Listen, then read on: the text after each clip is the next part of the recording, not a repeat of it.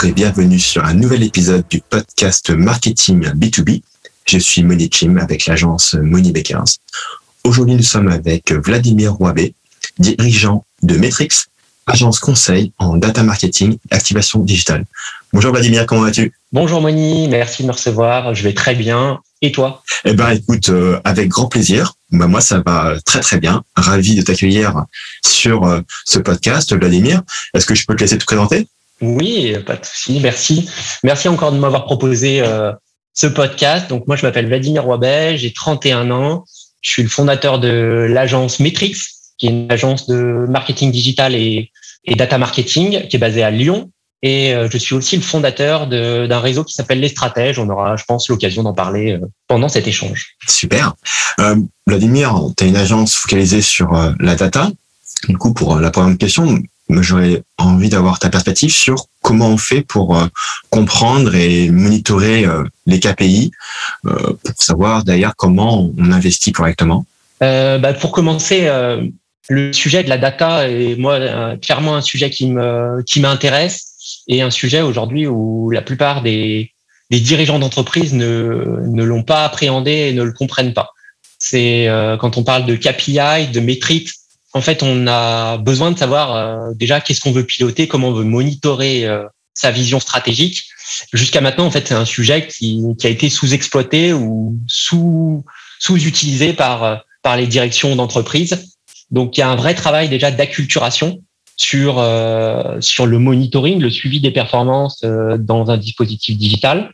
Donc le premier point, c'est d'expliquer euh, à une entreprise, à ses dirigeants, quels sont les indicateurs qu'on peut aller suivre, pourquoi en fait on les suit, et ça doit nous donner en tout cas le, chemin à suivre pour améliorer, ajuster le dispositif, le, faire évoluer dans le temps.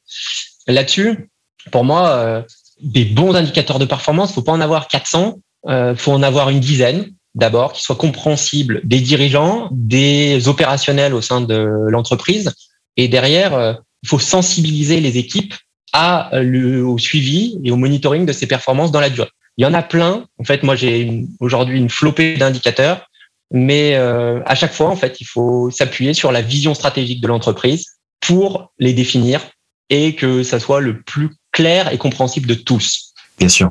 Donc du coup, selon euh, la typologie d'entreprise, ses objectifs, son organisation interne et ses cibles, euh, tu vas euh, formuler euh, un ensemble de, KPIs qui vont permettre de bien mesurer les choses, c'est ça?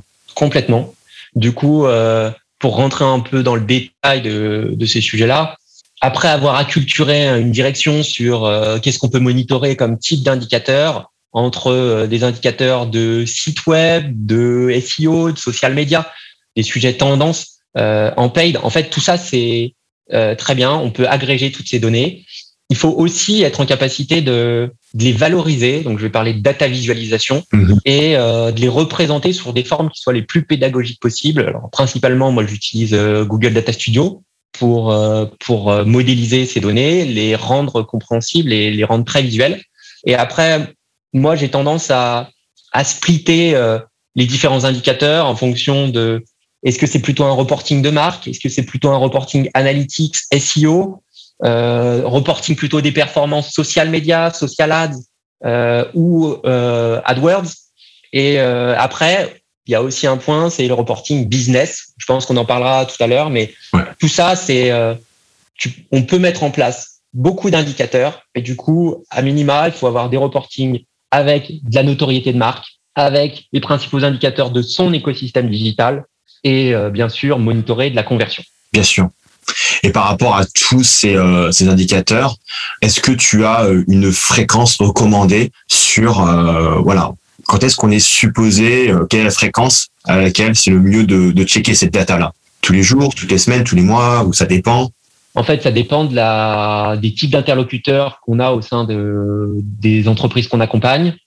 Euh, c'est pour ça que justement, j'ai différents types de, de reporting, d'outils de data visualisation en fonction de bah, ton rôle dans l'entreprise. Je vais dire que un traffic manager ou euh, un responsable du digital ou un responsable du commerce, il doit aller regarder ses, ses datas tous les jours à minima, soit le matin, soit le soir, qui crée une routine un dirigeant d'entreprise, s'il y va, s'il fait un suivi déjà tous les mois, c'est déjà très bien. La, réalité, c'est moi, je fais beaucoup le parallèle entre la relation que je peux avoir avec mes clients versus un expert comptable euh, qui fait un bilan en fait, euh, j'allais dire trimestriel, semestriel et annuel avec ses clients. Un dirigeant d'entreprise, en fait, il doit au moins euh, avoir une vigilance de ses indicateurs de performance digitaux tous les trimestres.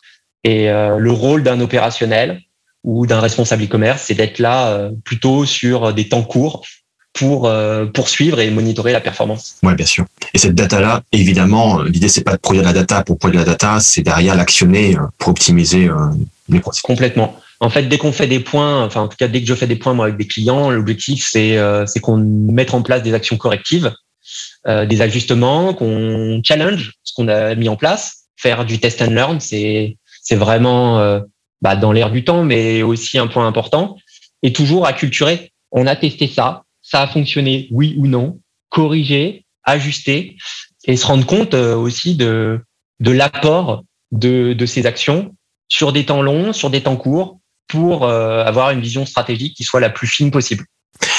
Par rapport à l'acquisition euh, en B2B, la grosse différence avec le B2C, c'est qu'on a un processus de vente qui est typiquement long, complexe, avec beaucoup de touches, avec beaucoup de decision makers, etc. Euh, est-ce que tu pourrais euh, apporter à l'audience ta philosophie par rapport euh, à la mise en place de process bah, pour bien pour bien accommoder la manière dont les personnes achètent aujourd'hui en B2B Oui, c'est alors moi c'est vraiment un sujet qui me qui me passionne aujourd'hui. alors je travaille aussi bien pour des des comptes B2B que B2C, mais les processus de vente longs, chronophages voire technique, où euh, le processus il met plus de six mois euh, à se déclencher ou trois mois, euh, sont des sujets qui m'intéressent parce qu'il y a énormément de touch points on et offline à travailler. Alors moi, je, me concentre sur la partie online, mais du coup, c'est un sujet passionnant puisque il y a besoin en fait de justement travailler sur des temps longs avec les clients. Donc c'est le premier point qui est, qui est important. Et après, c'est de faire le lien avec les équipes marketing, les équipes commerciales au sein des, des structures. Pour moi, euh, alors ça fait 11 ans que je travaille dans le dans le digital. J'ai commencé euh, j'ai commencé jeune, j'ai commencé à 20 ans en alternance. Aujourd'hui, on a une flopée vraiment euh, des outils très puissants pour être le plus, j'allais dire smart possible sur des processus de vente longs. Et, et, justement, il faut se servir de, de, tous ces outils, de tous ces moyens, de rester en contact avec, avec nos, nos, nos suspects, nos prospects, et en fait, c'est un enjeu qui est qui est capital, mais euh, mais aujourd'hui, beaucoup d'entreprises B2B euh, ne mettent pas les moyens ou l'énergie pour euh, travailler ces processus de vente longs. Et du coup, bah, j'allais dire que le, les processus de vente, ils ont fortement évolué entre les années, j'allais dire 2000. moi, j'ai commencé en 2010 et aujourd'hui 2021 où on a une capacité à à vraiment pouvoir euh, activer beaucoup de choses, tester beaucoup de choses. Euh, si je dois rentrer dans le détail, en fait, euh, aujourd'hui, il y a beaucoup d'outils pour automatiser, industrialiser. moi, je suis encore un peu de la vieille école, c'est-à-dire qu'il y a des il y a des processus, des workflows qui, que je trouve passionnants. Le marketing automation est clairement un sujet que que je suis fortement, que j'apprécie et euh, mais je l'utilise avec euh, avec vraiment des pincettes parce que parce que je fais pas de volume et euh, dans des sujets B2B justement on fait pas de volume. Donc on doit être dans le détail. Euh, et pour donner euh, pour donner un exemple à à ceux qui nous écouteront moi je suis capable de d'accepter de passer 45 minutes pour écrire un mail mais qui soit le plus propre possible pour toucher le prospect que que j'aimerais avoir et travailler des contenus des contenus très experts pour justement euh, toucher une audience, mais qui peut être de 10 interlocuteurs pour, euh, pour en tout cas euh, atteindre mon objectif final. Hmm, tout à fait. Donc bien sûr, voilà, faut aller au-delà de tous ces outils. Donc c'est très bien de les appliquer, de les mettre en place, mais aussi faire son travail et faire un travail approfondi, bien comprendre les audiences, les interviewer de façon personnelle pour après derrière bah, comprendre quel est leur parcours d'achat à eux, exactement. pour après leur apporter euh, bah, les bons les bons touchpoints, les bons contenus, les bonnes relances. C'est ça. Pour compléter ce que ce que tu évoques, en fait, justement, alors moi j'aime bien le, le processus des personas, mais je le trouve euh, parfois euh, trop simpliste, trop généraliste. parce qu'en fait, on se fait une vision idéale d'une cible prioritaire. Mais en fait, moi, j'adore travailler mes publics, j'allais dire travailler le one-to-one.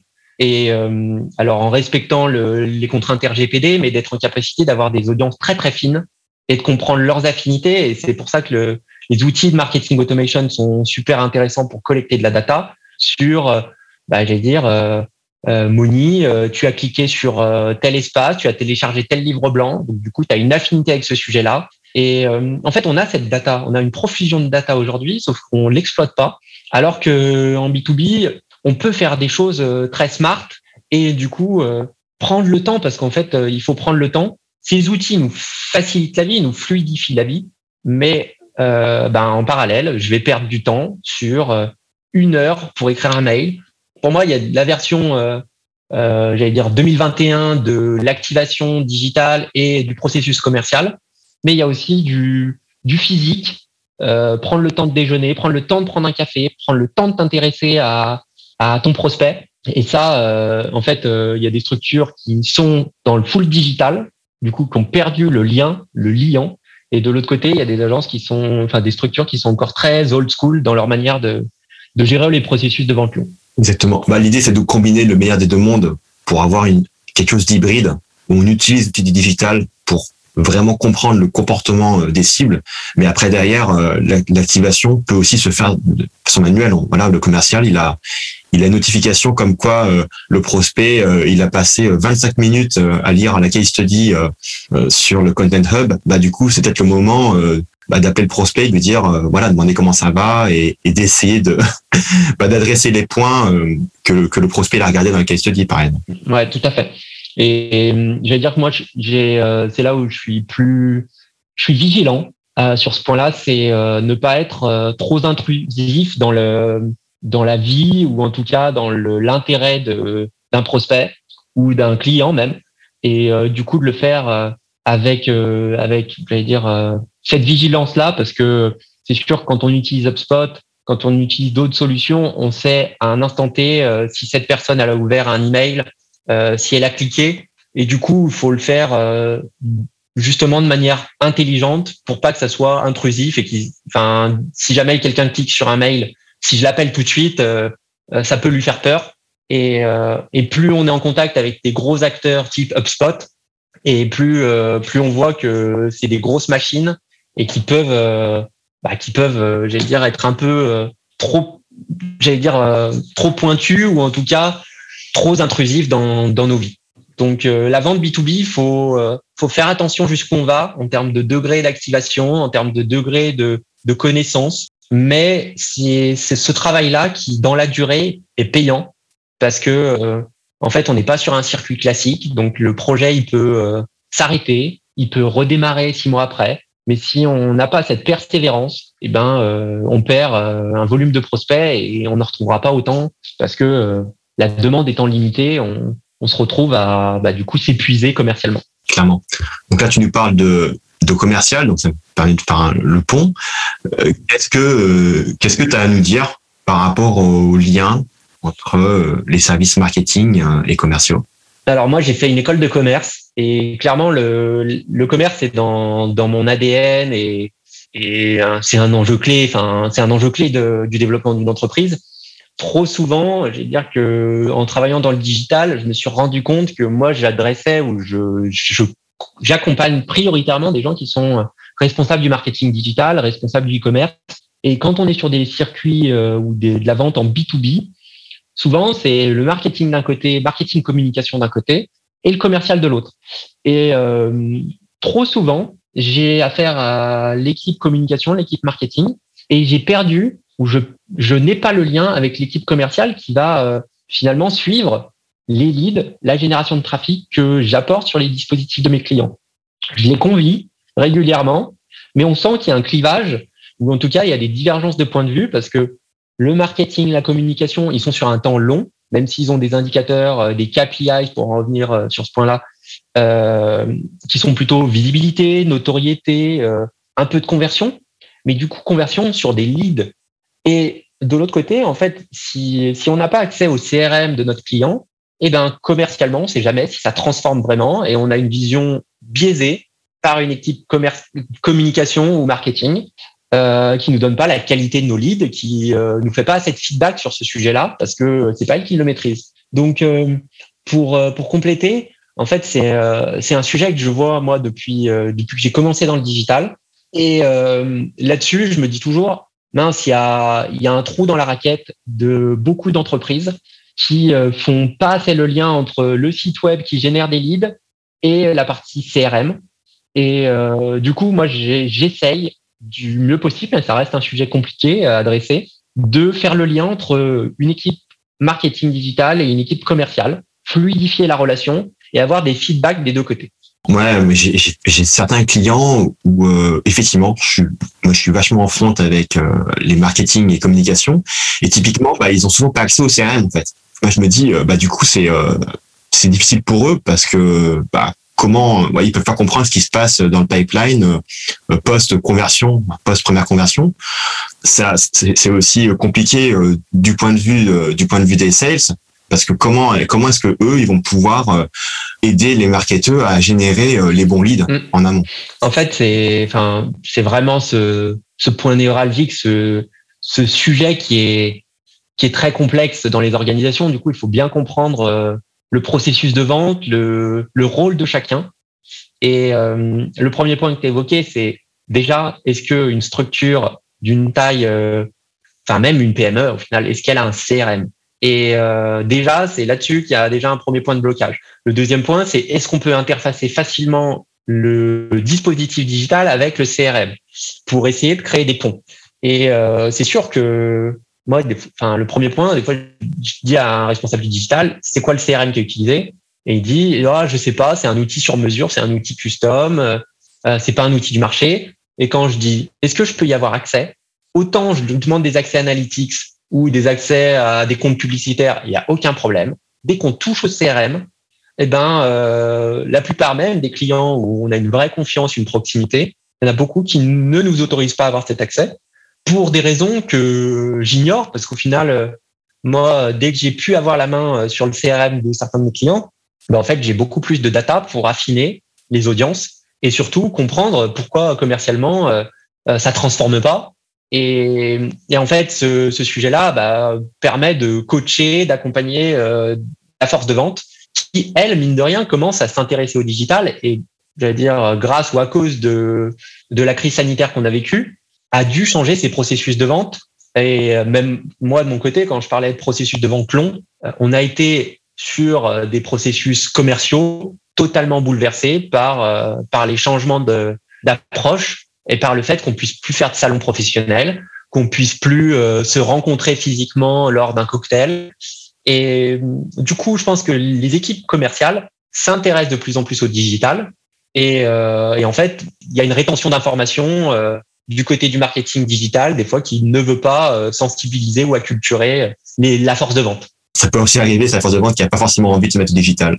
Bah parce que parce qu'elle va perdre euh, ses incentives, elle va perdre euh, peut-être une relation client qu'elle avait de manière plus traditionnelle. Hmm. Moi, je suis je suis attaché à la conquête et c'est ce que mes clients la plupart du temps me demandent.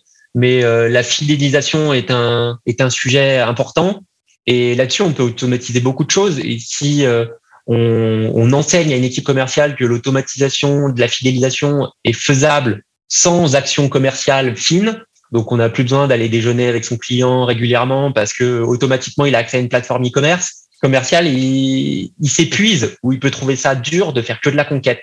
Donc, il y a, euh, comme je disais, une rétention d'informations ou une protection de, de son pôle d'expertise en disant le commerce, l'équipe digitale ou l'équipe communication ne doit pas s'en le toucher. Et inversement, euh, bah, le, digital ne doit pas trop aller euh, toucher euh, au commerce parce que parce que chacun chacun a son j'allais dire son bout de bâtiment ou en tout cas son son précaré. néanmoins, on voit quand même des maintenant des commerciaux qui commencent à être des rockstars sur LinkedIn. Euh, et voilà créer du contenu et, vraiment générer bah, voilà générer de la demande et, et augmenter la notoriété de la société. Est-ce que tu as des recours à faire euh, pour une entreprise euh, qui se trouve un petit peu faible sur, euh, sur LinkedIn? Alors, je suis d'accord avec toi sur le sur la notion de d'influenceur B2B qui arrive de plus en plus parce que on a on est très experts, on est de plus en plus experts sur sur nos métiers. Ça reste des gens qui sont des passionnés, ou en tout cas qui ont compris l'intérêt de de, de ces outils pour fluidifier ou faciliter leur, leur processus de vente. Donc, euh, je suis admiratif qu'il y ait des gens qui se soient lancés. Euh, souvent, en fait, il y a plein d'entreprises qui vont freiner ces, ces dynamiques-là. Du coup, euh, je trouve ça très bien que, que ça évolue positivement. Euh, pour revenir sur, euh, sur LinkedIn, c'est sûr que à l'échelle d'une entreprise, avoir des abonnés sur LinkedIn, c'est un premier point. C'est un peu comme la course qu'on a eu euh, et qu'on a toujours sur euh, Facebook ou Instagram pour générer euh, de l'engagement, en tout cas générer des nombres de fans, parce que ça reste un enjeu prioritaire de beaucoup d'entreprises. Après, moi, chez LinkedIn, je trouve que c'est un outil très, très puissant, qui est encore sous-exploité par beaucoup d'entreprises B2B, euh, sur des mécaniques assez simples, sur des budgets assez smart. On peut euh, aller travailler des audiences prioritaires euh, des bassins de population euh, fins.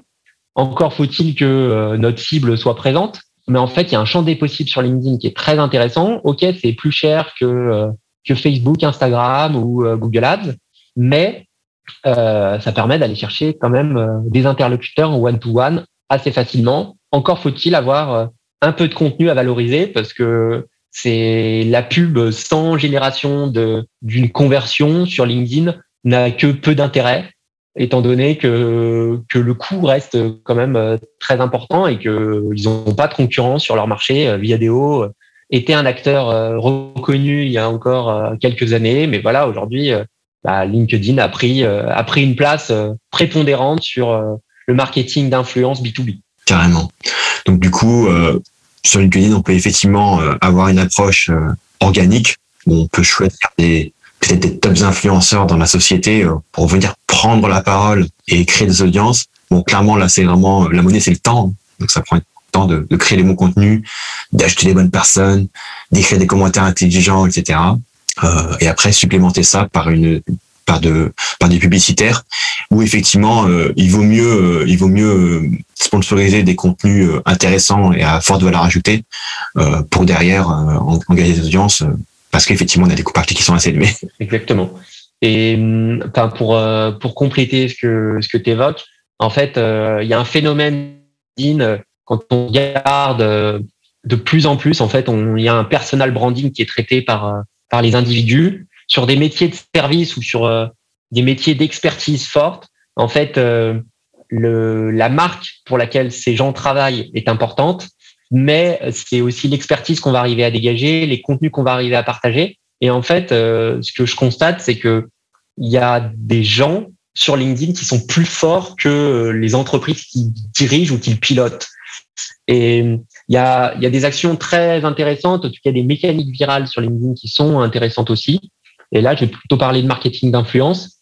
Après, voilà, faut, faut trouver le bon, j'allais dire la bonne tendance ou la bonne approche parce que euh, il y a de plus en plus d'articles euh, qui sont là juste pour euh, créer de l'engagement et, euh, et j'allais dire tromper l'algorithme de LinkedIn.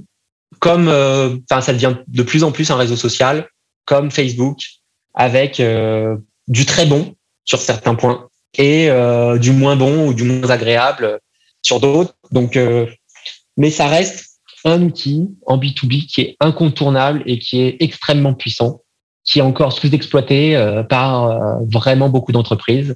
Les gros mastodontes euh, éditeurs de logiciels, ils ont compris l'intérêt, mais sur des marchés de niche dont on parlait, franchement, il y a encore vraiment beaucoup de choses à faire. Encore faut-il être bien conseillé et, bien comprendre les rouages de, de, LinkedIn. Et pareil, en tant que dirigeant d'entreprise, euh, il y a trop de dirigeants d'entreprise qui ne l'exploitent pas à sa juste valeur. Et du coup, tant qu'ils n'ont pas compris l'intérêt, eh ben, ils sont pas prêts d'investir dessus et, de former leurs équipes à toute la galaxie et la puissance de l'outil. Oui. Est-ce qu'on peut changer de braquet et aller sur la partie euh, SEO et, et contenu Est-ce qu'il y a des choses Parce que moi, ce que je, je vois pas mal d'entreprises qui disent OK, on va faire du SEO, on va faire du contenu, qui se lancent un peu là-dedans et qui écrivent du contenu pour écrire du contenu. Et au final, bah, ça fait rien en fait. Bon, le contenu, ça reste euh, le nerf de la guerre. pour une approche SEO pérenne, encore plus dans le B2B, sur des marchés où il y a des faibles volumes de recherche. Donc ça reste une guerre digitale à travailler, une visibilité à, à avoir, mais je suis d'accord avec ton point de vue. Il faut, il faut aller travailler des contenus qui soient agréables, intéressants, pertinents et, et qui répondent à une vraie problématique. Euh, je suis pas fan de, de cette approche de produire du contenu pour produire du contenu, de, de faire de la, de la pige, du volume, d'écrire euh, pour écrire, remonter sur des requêtes qui soient non pertinentes, euh, juste pour générer du trafic. Ça, c'est bien pour gonfler les chiffres euh, pour des gens qui sont qui ne connaissent pas assez le digital et les KPI. Mais euh, moi, enfin, quand on écrit du contenu chez Metrix, c'est dans une objectif de conversion de génération de performance. Et, euh, et du coup, on va peut-être en faire moins, mais de manière plus qualitative ou avec des volumes plus importants. Et, euh, et surtout en échangeant avec, euh, avec les interlocuteurs de l'entreprise, parce que euh, je suis pas expert de tous les sujets, j'ai une expertise digitale. Euh, on va pouvoir les alimenter avec de la data pour justement leur montrer que ces sujets-là sont des sujets de préoccupation de leurs audiences mais du coup, l'expertise métier, c'est eux qui vont l'avoir. Donc, il faut aussi qu'on arrive à la digérer pour qu'elle soit, euh, ben, en tout cas, qu'elle porte ses fruits dans un objectif de, oui, génération de trafic sur le site, de génération de visibilité, mais à terme, la finalité d'un contenu doit être de créer euh, de l'attractivité pour la marque, que ça génère, ou en tout cas que ça permette d'engager une discussion ou de la réactiver par d'autres moyens, parce que le contenu reste le premier moyen d'aller toucher une audience. Est-ce que il euh, y, a, y, a, un marketeur ou un événement ou une, une, ressource en particulier que tu conseillerais de suivre? Alors, euh, j'ai beaucoup réfléchi à cette question. Euh, je vais dire que bah, ça fait longtemps qu'on n'a pas fait d'événement physique. Euh, à Lyon, il y a un événement qui s'appelle le Blend Web Mix, mais euh, que je trouve assez technophile. moi, il y a une ressource que, que j'aime bien et je vais valoriser des, acteurs lyonnais, mais qui ont une visibilité nationale française. Euh, c'est un média que, que j'apprécie, qui s'appelle Siècle Digital, que, que j'apprécie euh, de consulter et lire. Après, euh, auto-promo, mais euh, moi j'ai monté un, un réseau qui s'appelle Les Stratèges, qui est la première communauté des, professionnels de la communication, du marketing et du digital en Auvergne-Rhône-Alpes. Et en fait, ici, on échange beaucoup de choses et euh, je le dis ouvertement, il manque d'événements euh, fédérateurs euh, en France et euh, sur le bassin Auvergne-Rhône-Alpin. Donc, donc on va on va faire en sorte de faire des événements pour justement fédérer un peu plus la profession parce que la plupart des beaux événements restent des événements parisiens et souvent en fait je vais les suivre à distance. Euh, et du coup, bon, j'ai pas beaucoup de recommandations, mais j'allais dire le média que j'apprécie fortement, c'est Siècle Digital. Et puis après, les événements, bah, il faut que ça se relance après cette période de crise. C'est ça, euh, Est-ce qu'il y a un livre que tu adores? Alors, je, oui, j'ai un livre que, que j'apprécie et que, que je trouve bien structuré. Alors, c'est la success story de, de Trainline ou Captain Train. Euh, j'apprécie justement, pour moi, c'est un des, une des personnes que je suis beaucoup sur, sur Twitter notamment. Il s'appelle Jonathan Lefebvre et euh, son, son livre, c'est L'obsession du service client. Alors, c'est euh, très pédagogique, c'est très didactique et c'est un contenu qui est bah, focalisé sur euh, comment Trainline a pu euh, disrupter, euh, uberiser euh, le, dire, le parcours de navigation et l'expérience utilisateur d'une personne qui va acheter un billet de train euh, versus voyage SNCF. Bah, ce service, il a évolué, mais c'est un super bouquin pour justement se, centrer sur l'expérience de nos consommateurs, aussi bien en B2B qu'en B2C. Vraiment, on n'écoute pas assez nos clients et pourtant, ils ont des super feedbacks quand on va les chercher. Ouais, ouais. Non, mais carrément. Mais moi, quand tu me parles de voyage SNCF, ça me fait rigoler parce que voyage SNCF, tu mets quoi? Tu mets euh, 10 minutes à prendre ton billet de train. Alors qu'avec Capitaine Train, mais tu mets genre une minute, quoi. Enfin, c'est. La promesse, enfin, le pitch est magique hein, euh, sur Captain Train. Euh, maintenant, ça s'appelle Trainline. C'était, euh, c'était arrivé à acheter un billet de train en moins de 20 secondes. Et euh, le tout le processus, moi, j'ai été parrainé et coopté au départ pour rentrer dans le dans le, dans le phénomène. Ça a été repris par, euh, par des, des réseaux sociaux qui, qui ont, sont vraiment en perte de vitesse maintenant. Je, je trouve que la mécanique était très intelligente. Après, maintenant, c'est devenu un gros mastodonte. Donc, l'expérience utilisateur a évolué. Mais voilà, en fait, sur des marchés atomisés, très difficiles d'intégrer, eh ben, il y a des gens qui arrivent à faire des choses très intelligentes, très smart, euh, sans avoir les ressources humaines et financières d'acteurs beaucoup plus gros. Et du coup, euh, j'ai trouvé ça très très intéressant. Euh, et Jonathan Lefebvre, maintenant, il est dans une autre structure. Il est dans une banque en ligne B2B. Et pareil, je continue à suivre cette personne. franchement, c'est top. Il a un blog en parallèle.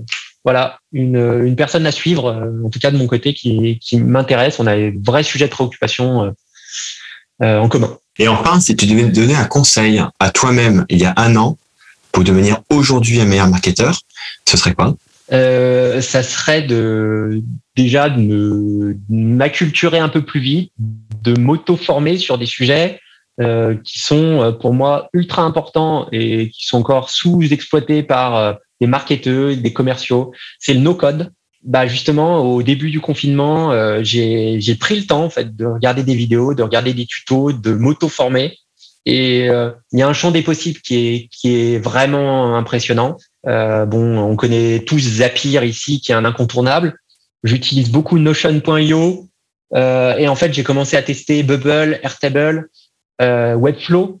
Mais euh, en fait, je me dirais, il y a un an, mais Vladimir, prends le temps parce que tu es chez toi et, et il faut que tu t'accultures parce que le no-code va changer profondément une partie de, du travail. Moi, je suis pas un, un, technicien, je suis pas un ingénieur. Euh, du coup, euh, aujourd'hui, ça nous ouvre un champ des possibles en tant que marketeur de développer des apps, de développer des sites web sans connaître le code. Et, ça, c'est magique. Super euh, conseil. Vladimir, merci beaucoup. De rien. Merci Moni pour, euh, pour ton invitation. C'était un plaisir. Donc du coup, si l'audience veut se connecter à toi, euh, comment ça se passe? Eh ben, premièrement, metrix.fr, 2x à la fin, et après, euh, mon réseau de prédilection, ça reste LinkedIn. Et après, euh, je suis aussi présent sur Twitter, donc Vladimir Roibet, euh, et pseudo Twitter Vladrou. Et après, bien sûr, sur les réseaux sociaux de, de Matrix, avec plaisir. Ok, bah je vais dropper tous les liens dans la description du podcast. Merci Vladimir. Merci Moni. À bientôt. Bonne journée à tous. Au revoir.